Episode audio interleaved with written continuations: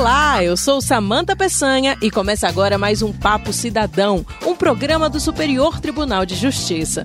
Toda semana recebemos especialistas aqui no estúdio para falar de temas que motivaram processos recebidos no STJ e mostrar como as decisões da Corte impactam no nosso dia a dia. Hoje nós vamos falar de um assunto grave e urgente: feminicídio. Você vai conhecer agora a história da Adriana, uma das muitas mulheres que tiveram a vida interrompida pelos parceiros. Quem conta é a irmã dela, Ana Lúcia Maria de Almeida. Minha irmã foi assassinada dia 29 de setembro de 2019. Ela deixou a Maria e foi embora, pediu para poder cuidar e foi embora na sexta-feira à noite. Aí no sábado a gente falou com ela o dia todo, conversou com ela. Ela mandava áudio toda hora perguntando se a Maria tinha comido, se tinha tomado banho, se estava bem. E quando foi no outro dia, por volta de 8 e 27 da manhã, ela mandou uma mensagem assim: Meninas, é, eu vou só mais tarde porque eu estou muito cansada. Como está, Maria? Ela nunca manda, ela mandava mais era áudio e ela sempre falava como e quando ela escrevia a gente já conhece ela falava como tá Maria. E eu já achei estranho eu já sabia que não era ela que tinha falado. Falou que depois que ela começou a trabalhar a vida deles virou um inferno. Aí eu já fiquei preocupado aí meu esposo falou não então a gente vai descer e vai ver se alguém abre lá para a gente tentar abrir a porta para ver o que está acontecendo. Aí falou, aí meu esposo subiu, quando chegou lá tinha um som ligado. Aí meu esposo desceu, foi lá me falar que tinha um som ligado, mas que preferia chamar o chaveiro porque ninguém atendeu a porta, só tinha esse som. Aí eles chamaram o chaveiro. Quando chamaram o chaveiro, eles abriu a porta, a casa estava toda arrumadinha, estava tudo no, no, lugar certo, né? Aí meu esposo olhou na cozinha, olhou na sala e foi e andou para o quarto dela. Quando ele chegou no quarto dela, ela estava esfaqueada. A secretária nacional de Políticas para as Mulheres, Cristiane Brito, explica o que é feminicídio. O feminicídio é a morte violenta de uma mulher que está exatamente ligada ao sexo. É o menosprezo à condição da mulher, é a discriminação é, em relação à condição de ser mulher, ou a violência doméstica e familiar. E é importante que se diga que muitas pessoas acham que o feminicídio é cometido somente é, pelo parceiro ou no meio, no ambiente doméstico. Na verdade, o feminicídio ele pode ser cometido até mesmo por um desconhecido. Ela ressalta que também existem outros tipos de violência contra a mulher. Nós temos diversas formas de violência contra a mulher. Algumas já conhecidas da sociedade, outras não. A exemplo da violência obstétrica, a violência política contra a mulher, o assédio moral, o tráfico de mulheres, são tipos de violência também contra a mulher. Mas temos a, a, a, os tipos de violência previstos na Lei Maria da Penha, que é a violência patrimonial, a violência física, a violência moral, a violência psicológica, emocional, são também tipificadas na Lei Maria da Penha, mas no âmbito doméstico e familiar. A secretária da Mulher do Distrito Federal, Érica Filipelli, ressalta que ainda há muitos casos em que a violência acontece sem que a própria mulher perceba. Muitas situações de violência, infelizmente, ainda não são identificadas pela mulher. Né? É aquela possessividade, aquele sentimento de posse que muitas vezes ela acha que é amor, que é cuidado. Né? Então, a restrição do convívio com a família, que muitas vezes acontece, o seu agressor restringir que ela vá ao encontro da família, que ela converse com amigas, que ela esteja no, né, inserida no meio social. Ana Lúcia conta como era o relacionamento da irmã. A minha irmã amava ele demais, demais. Então a gente procurava é, apoiar ele e mostrar que ele tinha uma família e, e para ele sentir que não era daquele jeito, que não era com agressão. Mas ele sempre que ele fazia alguma coisa que machucava ela, ele vinha e ele cobria de amor, de, de passeios. E até faixa ele já fez. Ele chegava, falava para a família que não aguentava viver sem ela. A secretária nacional de Políticas para as Mulheres, Cristiane Brito, explica como funciona esse ciclo da violência. E muitas das vezes, depois desse tipo de violência psicológica emocional, o agressor começa a avançar. E aí a gente chama aqui do, da fase da tensão, a fase das ameaças. E a mulher, mais uma vez, é, às vezes se sente até mesmo culpada, porque ele faz, o agressor faz com que a mulher se sinta culpada por aquela situação e ela mais uma vez não procura ajuda, ela não denuncia e aí ela entra pela fase para a fase já da agressão propriamente dita. E aí vem a agressão física, já, já passa avançada psicológica para a física e se ela também não procura ajuda, pode terminar no feminicídio. Ana Lúcia pede justiça pela morte da irmã. Eu peço que a justiça traz ele preso para amenizar um pouco a dor da minha família. Minha família está sofrendo muito. Ele destruiu, não foi só minha irmã, ele destruiu a família toda. A minha família está toda destruída. Toda. A minha família não está vivendo, está tá, tá vivo, entendeu? Mas a minha família está toda destruída.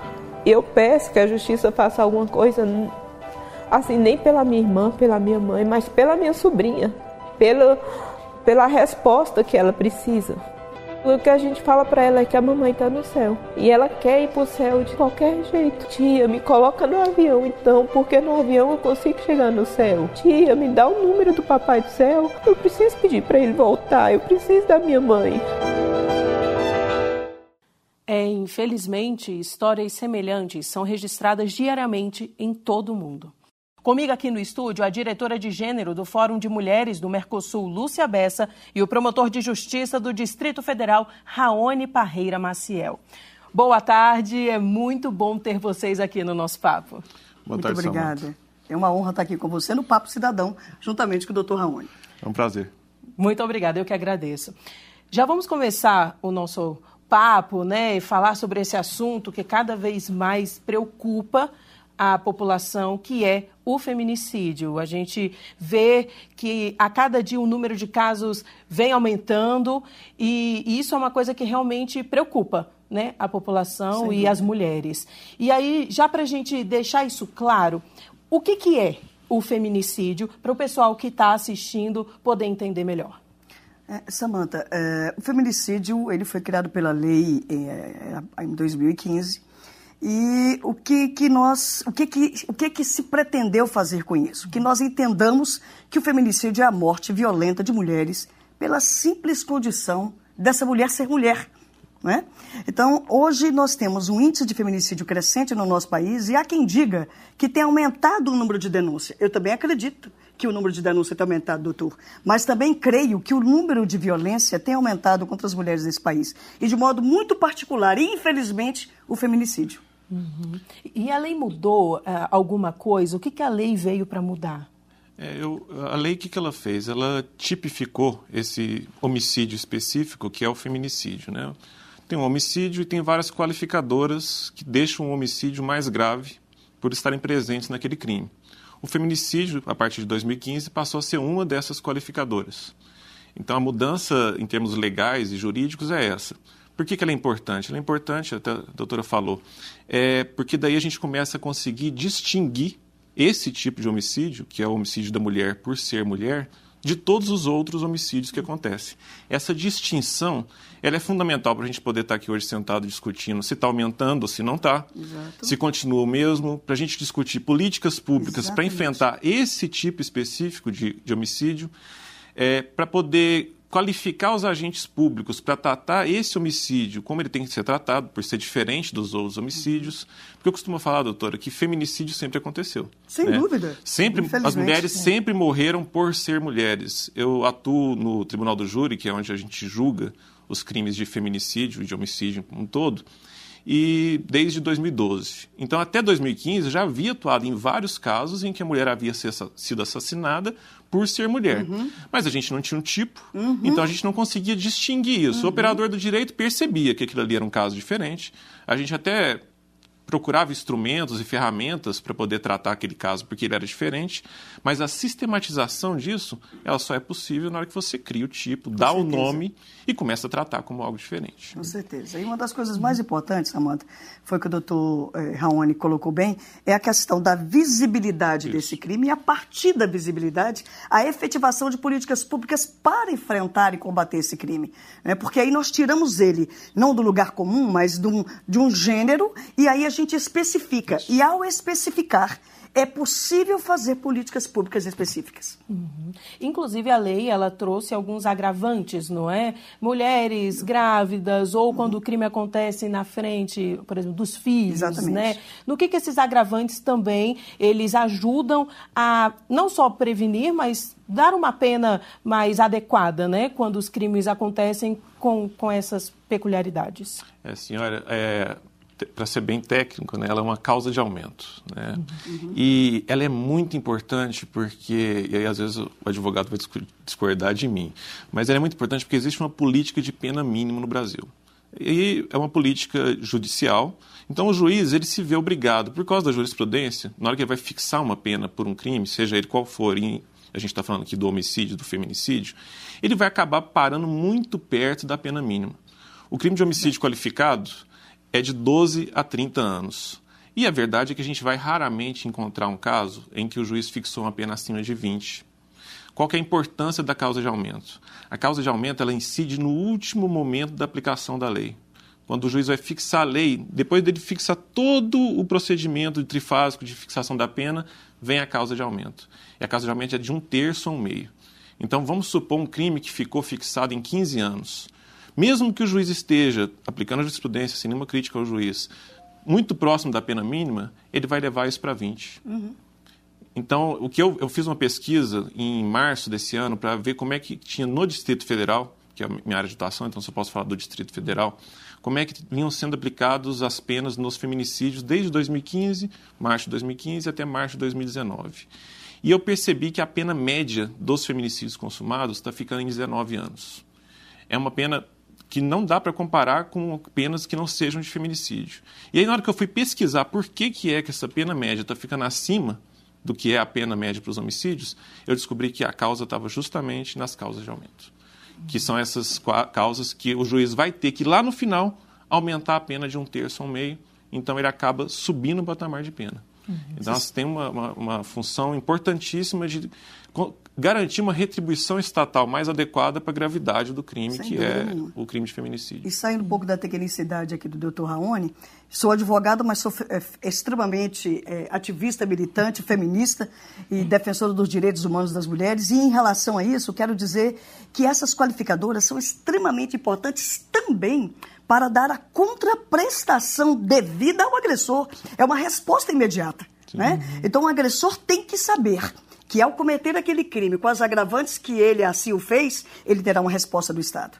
E isso é extremamente importante. Extremamente importante. E eu queria é, sublinhar um, a última inclusão, que é aquela, o feminicídio cometido sob a vigência da medida de proteção. Uhum. É, foi incluído recentemente, se não me engano, em 2018. Foi. E ela é muito importante porque a medida protetiva é um dos instrumentos que o Estado tem para poder proteger a mulher sem necessariamente encarcerar o agressor. Porque a gente não pode encarcerar todo mundo. Né? É claro que fisicamente é impossível. Até. Fisicamente impossível e às vezes não é o caso mesmo, né? Então a medida protetiva é um instrumento muito importante de manter o afastamento, mas de repente ele não respeita essa medida protetiva. A gente tem que retribuir, né, mostrar para ele que não respeitar essa medida protetiva é vai ter consequências importantes. Exatamente. Uhum. A pena do crime é pequena, mas se ocorre o feminicídio ou a tentativa de feminicídio sob a medida protetiva, ele vai ganhar a causa de aumento de um terço a um meio e vai aumentar o patamar da pena dele. Isso é importantíssimo. A gente no imaginário ou então realmente de forma constatada, a gente pode falar que o feminicídio também é um crime relacionado à violência doméstica, né? A violência doméstica que pode culminar no feminicídio. Sim. Mas ele é exclusivamente doméstico? Não mesmo. Não? Não, não mesmo. Muito embora saiu agora uma, uma, uma pesquisa recente da Secretaria de Segurança Pública do Distrito Federal, onde em torno de 80% dos feminicídios cometidos esse ano no Distrito Federal foram cometidos dentro do âmbito familiar. Mas não somente no âmbito familiar. Nós estamos sujeitas ao feminicídio na rua, no nosso local de trabalho, enfim, em todos os lugares. No caso do Marinésio, da Letícia, né, que teve aqui no Distrito Federal, é, a gente pode colocar também como um feminicídio e que não é no âmbito familiar, familiar né, porque ele não conhecia a vítima. A gente pode falar isso? Sim, é, o caso do Marinésio, eu, eu não sou promotor do caso, mas eu acompanho porque eu estou nesse núcleo que acompanha todos os homicídios e, por conseguinte, os feminicídios no Distrito Federal. E os promotores que ofereceram a denúncia, eles ofereceram a denúncia por feminicídio. Uhum. E aí é, é o inciso 2 do parágrafo que distingue o, o, feminicídio. O feminicídio, na lei, ele tem dois tipos. Ele tem o crime cometido dentro do ambiente doméstico, uhum. que é o inciso 1, um, e aquele que não é relacionado à violência doméstica, mas ainda assim está tratando de violência de gênero, que é o inciso 2. Eu tenho uma impressão, e aqui é uma impressão, não é nada científico, mas eu tenho uma impressão de que, de fato, a maioria é mesmo dentro do ambiente doméstico. Tá? É, não é à toa que a Secretaria de Segurança Pública constatou que aqui no Distrito Federal, no período analisado, foi 80%. É porque, de fato, é mesmo a maioria dentro do ambiente doméstico. Mas tem uma, uma, uma questão de aprendizado judicial é, com relação a esse inciso 2. O que, que acontece? A lei do feminicídio é de 2015. A gente tem aí quatro anos de aplicação dela. Uhum. Pouco é, tempo, né? é pouco tempo. Ao passo que a lei de violência doméstica é de 2006. Uhum. Né? Nós já temos aí 13, 13 anos, anos, de aplicação. Uhum. Então, é muito mais fácil para o operador do direito identificar um caso em que a mulher foi vítima dentro do ambiente doméstico, porque você já tem uma jurisprudência de 12 anos, Exatamente. do que o operador de direito identificar um caso em que ela foi vítima de feminicídio fora do ambiente doméstico, e daí é uma construção de quatro uhum. anos. Uhum. Então, isso é, eu acho que alguns casos, eu acho que alguns casos ainda estão passando desapercebidos, casos de feminicídio fora do âmbito doméstico ainda estão passando desapercebidos do aparelho judicial. Uhum. Embora, de fato, eu não sei a impressão da doutora, mas a minha impressão é de que no Brasil, por causa da nossa cultura ainda muito machista, é isso mesmo. A maioria dos feminicídios são cometidos dentro de casa por companheiros, é, por às vezes pais, por às vezes irmãos, porque existe ainda essa cultura de diminuir a mulher dentro do lar. Você sabe, Samanta, desculpa, mas eu, eu, não tenho como deixar de falar sobre um, claro. algo importante que o doutor Raoni disse. É por isso que eu sempre digo que quão importante é que o Distrito Federal e os estados da federação adequem para as suas respectivas regionalidades as diretrizes nacionais para investigar, julgar e processar os crimes de violência contra a mulher, né? os crimes de, de, de morte violenta contra a mulher. Isso é extremamente importante, porque quando a gente adequa essas diretrizes nacionais, nós podemos olhar com viés de gênero todo, toda essa investigação e aí, quando do julgamento, todo o procedimento policial já foi feito já foi realizado. Então é extremamente importante. Eu bato sempre nessa tecla e é uma das coisas que nós vamos questionar na CPI do feminicídio aqui no Distrito Federal, se essas diretrizes já estão amplamente integradas nas polícias do Distrito Federal e no Judiciário. Nós recebemos uma pergunta agora pelo Instagram da Bruna Souza. Ela quer saber se uma mulher sofre agressão por um homem que não seja seu cônjuge ou companheiro, ela está amparada pela Lei Maria da Penha ou configura uma lesão corporal do Código Penal? Olha, eu a gente teria que analisar o caso específico. Né? É, a Lei Maria da Penha ela é mais restrita do que a lei de feminicídio, mas não exige que seja cônjuge ou companheiro. Uhum. Né? Ela trata de violência doméstica familiar contra a mulher dentro do lar. Então, o irmão ele pode estar cometendo uma agressão que se enquadre dentro da Lei Maria da Penha. Um pai pode estar cometendo uma agressão. Um tio pode. Um vizinho também. pode também. Então, agora, o caso concreto é que vai dizer, né? Eu não posso aqui falar genericamente sempre vai ser, não não é qualquer mulher agredida que está amparada. Mas também não é tão restrito quanto dizer que é só o companheiro e o ex-companheiro, não. Ela tem um pouco mais de amplidão do que isso. Uhum. Nós temos mais uma participação que nós recebemos pelo Instagram, é do O Designado. Como ficam os transexuais? É, nós temos uma decisão bem recente, da, salvo engano, doutor, se eu estiver equivocado, o senhor me corrija, da terceira turma criminal terceira Câmara Criminal do, Tribunal de Justiça, onde é, a turma decidiu de, de modo unânime que uma tentativa de um crime específico contra o transexual, uma mulher transexual, sim, tentativa de feminicídio. Isso é um grande avanço. Uhum, porque antes não eram, a gente nem pensava em contemplar, né? Com certeza. Os transexuais nessa questão do feminicídio, né? É, a, a, questão, é, acho que fica dentro do gênero, né? Exatamente. E o transexual, ele, dentro do gênero dele, ele vai ser respeitado de acordo com o gênero é, dele. De acordo com não é, não é um critério biológico, não, né? Não. É um critério sociológico. Sociológico, como eu me entendo. Isso, né? isso. A minha e, condição. Eu, eu acho que a, da doutrina é, é quase pacífico que o transexual está protegido, né? É, a gente teve um caso, dentro da, da, temática LGBT, a gente teve um caso recentemente em Santa Maria, que foi denunciado um casal de mulheres, e a mulher agrediu a, a companheira, e ela está denunciada dentro da lei de feminicídio, porque a justiça ela tem um critério que não é um critério estritamente biológico. Né? A justiça está tratando de proteger a mulher como gênero. Uhum. Né? Isso e é um grande avanço mesmo. E aí, nesse caso, pode ser denunciado tanto como feminicídio como transfobia, por exemplo? Vai depender do motivo. É. Esse, a transfobia, ela, ela, né, doutora? A transfobia, ela, ela, ela vai exigir que exista ali um elemento de ódio é. contra o transexual. Uhum. Uhum. Daí é uma coisa. Agora, se eram companheiros, daí não vai a ódio, não. daí a gente entra no feminicídio. feminicídio o direito é muito, o direito é uhum. é muito capcioso, é, né, doutora? É, e sutil isso, sutil. Nós temos dados aqui agora que a gente vai apresentar do Ministério da Mulher, da Família e dos Direitos Humanos e ele mostra que em 2018 foram 63 denúncias de feminicídio, 2.075 tentativas. Em, de janeiro a junho de 2019, 36 denúncias de feminicídio, 2.688 tentativas. E aí a gente volta para o que a gente estava falando lá no início do, da nossa conversa. É, o número de casos de feminicídio realmente aumentou ou a visibilidade para esses casos e o debate aumentou. E aí por isso que a gente tem a impressão de que estejam acontecendo mais feminicídios. O que, que, o que, que a gente pode falar sobre isso? Eu tenho uma opinião muito particular em relação a isso. É, a gente preside o Instituto, que a gente faz alguns estudos, e, e alguns deles têm relatado que, muito embora uh, as mulheres têm denunciado mais, os crimes têm aumentado mais. A violência uhum. contra a mulher tem aumentado. O feminicídio tem aumentado todas as violências, não só as tipificadas na Lei Maria da Penha, como todas as outras violências, têm aumentado contra a mulher no Distrito Federal e nesse país. É? E o que me preocupa, é, é, Samanta, e me preocupa de uma maneira é, muito grande, é de que, também ainda relatando essa pesquisa da Secretaria de Segurança Pública, que desses 32 feminicídios acontecidos até agora, mais de 70%, 70,2%, é, não houve em nenhum momento denúncia ou algum registro de alguma agressão dessa mulher. E aí vem algumas, algumas reflexões. E é importante que a gente reflita sobre isso. Por que, que essa mulher não está denunciando?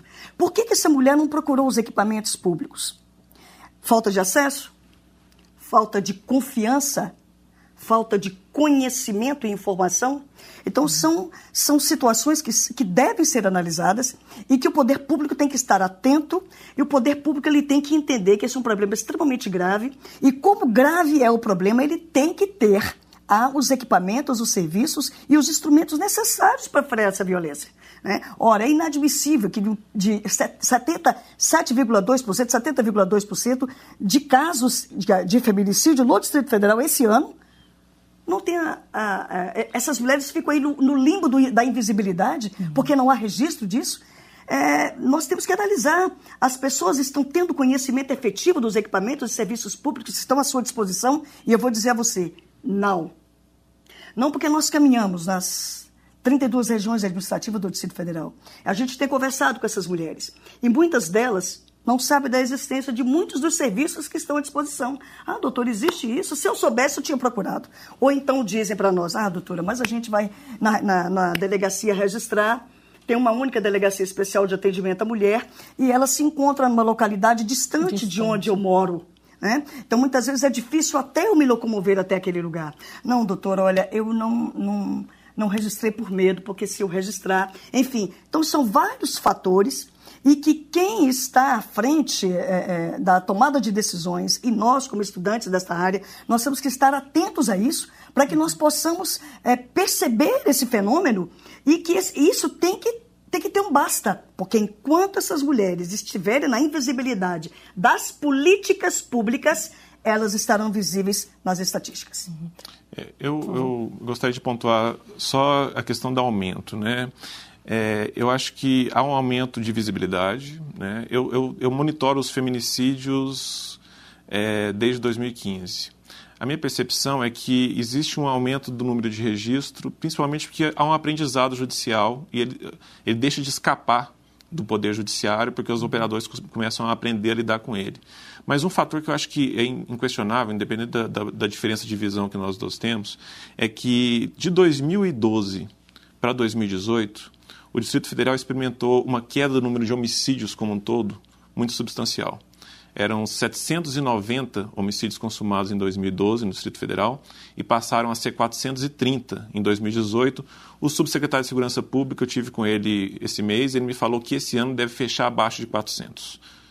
Enquanto há uma queda substancial no número de homicídios, o número de feminicídios continua, na minha visão, o mesmo. Né?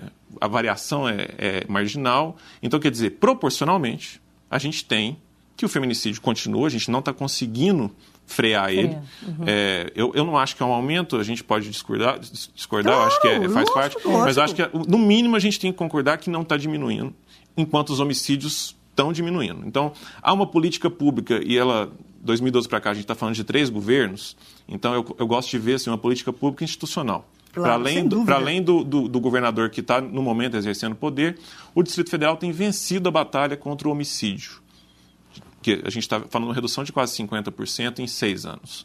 O feminicídio a gente não está vencendo essa batalha. E aí, esse, dado que a doutora falou é um dado que chamou a atenção nossa no Ministério Público, é, porque o principal instrumento, como eu disse, nosso é a medida protetiva da mulher que procurou o aparelho estatal. Se ela não procura em 70% dos casos em que ela foi assassinada, então essa mulher ela está invisível para a gente. E a gente tem, como a doutora falou, de procurar uma solução para a invisibilidade dessa mulher. Agora, eu eu sou muito otimista. Eu também gosto de pensar o seguinte: se 30% procuraram, pode ser que as que procuraram conseguiram alguma coisa, é por isso que não temos mais mulheres que procuraram sendo assassinadas. Eu acho que tudo está sendo construído, eu acho que estamos caminhando. É, eu conheço os outros estados da federação, é, eu não conheço nenhum que tenha a dedicação que o Poder Judiciário do Distrito Federal faz ao, ao enfrentamento do, da violência contra a mulher. É, a gente tem aqui muitas varas de violência. Isso é fato. Muitas varas. É, as delegacias, de fato, a delegacia especializada é só uma, mas as delegacias têm uma seção para atender a mulher. O Ministério Público do Distrito Federal ele tem um núcleo para atender a mulher. Então, assim, a gente a está longe, longe, longe de chegar num ponto que a gente possa estar orgulhoso do que a gente já fez. Mas eu acho que a gente pode estar orgulhoso da caminhada que a gente está fazendo para poder chegar em algum lugar e ter uma resposta. Nós recebemos a pergunta da Daniele Fontes. Vamos ouvir. Meu nome é Daniele, eu falo de Brasília. O que pode ser feito para diminuir o número de feminicídios? A gente estava falando mais ou menos sobre isso, é. né? Mas de forma concreta. De forma concreta. De forma concreta, nós temos que ter servidores e servidoras suficientes nos equipamentos públicos que já existem, porque existem equipamentos públicos hábeis. Existem equipamentos públicos suficientes, suficientes no, seguinte, no sentido da robustez, da, da efetividade do serviço, mas não do número de servidores e servidoras suficientes.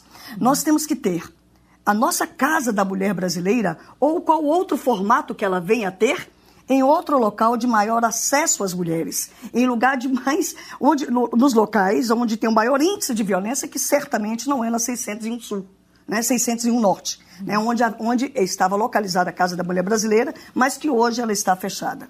Então nós temos que é, equipar esses serviços com profissionais em número suficiente, nós temos que também, eu entendo, sensibilizar ainda mais todo o pessoal que lida com essa, essa mulher que chega naquele momento crucial. Né? Nós precisamos também de que os nossos meninos e as nossas meninas elas possam encontrar outros caminhos para dirimir conflitos que não sejam a violência. Nós temos que atacar ali no momento crucial, que é o momento da infância. Nós temos que dizer a eles que, muito embora eles vivam num ambiente de violência, muito embora eles vivam num ambiente onde o pai desrespeite a mãe e vice-versa, ele pode fazer a diferença. Ele pode ser diferente. Mas isso, hum, eu acredito que nós tenhamos que ter uma intervenção maior de todos os poderes públicos todos eles, executivo, legislativo, judiciário e a sociedade. Essa luta, sabe, Samantha, que aparece em glória, mas eu, que bom que eu tenho aqui um homem do meu lado, né? Essa mesa paritária, né? Ou esse dispositivo paritário, um homem é, que, que demonstra essa, essa, esse otimismo. Isso é excelente e, e, que nós tenhamos essa visão diante do problema. É possível resolver esse problema? Eu creio sim que é possível. É possível a gente diminuir esse número de feminicídio. É possível a gente diminuir o número de violência contra as mulheres e contra as meninas neste país. Mas há necessidade, em primeiro lugar, que nós sejamos prioridade. Nós, mulheres, temos que estar no elenco de prioridade não só do governo federal, mas dos governos distritais e os outros governos estaduais. Uhum. Enquanto nós mulheres não formos prioridades, nós pagaremos o alto preço, né? Sim. E estamos pagando, doutor Raoni, com as nossas próprias vidas. Então, é, é o que nós entendemos que, é, muito embora também tenha um, um, certo otimismo que o senhor tem, mas eu entendo que o problema ainda tem, não está sendo encarado com a seriedade que ele quer. Uhum. Se assim não fosse, nós não teríamos um número aí tão alto de feminicídio e um número tão alto de tantas violências contra nós. Uhum. É, eu, eu, eu, acredito muito, igual a doutora falou, em educação, sabe? É, a longo prazo, Sim. a longo prazo, o que, o que vai conseguir mudar o cenário é educação. É, e educação pensando mesmo nas crianças que, que tem que crescer com outro olhar, não esse olhar que, que a minha geração cresceu ainda, né? É, para entender o papel da mulher, que não é mais aquele do século passado. Né? A gente já está chegando em 2020. Sim. A gente não pode mais estar tá com a cabeça na década de 70, quando o Dog Street mata a, a namorada dele e vai para o tribunal do júri falar que foi em legítima defesa da honra. Defesa da honra. A gente está em outro momento. É, o Distrito Federal, eu tenho visto isso porque eu sou promotor de justiça, eu atuo perto com a população. Eu, o meu otimismo vem um pouco daí, sabe, doutora? É, eu tenho visto os jurados, que são representantes do povo, julgando os crimes de feminicídio, e eu tenho visto que eles já não aceitam mais esse discurso. Excelente. Né? É, nós temos aí, desde 2015, nenhum caso de absolvição de feminicida, nenhum, todos condenados. É, os jurados, a resposta é muito firme. Né? A gente já não vê mais os advogados sequer os defensores sequer defendendo legítima defesa da honra. Uhum. Isso já não é mais sequer ventilado.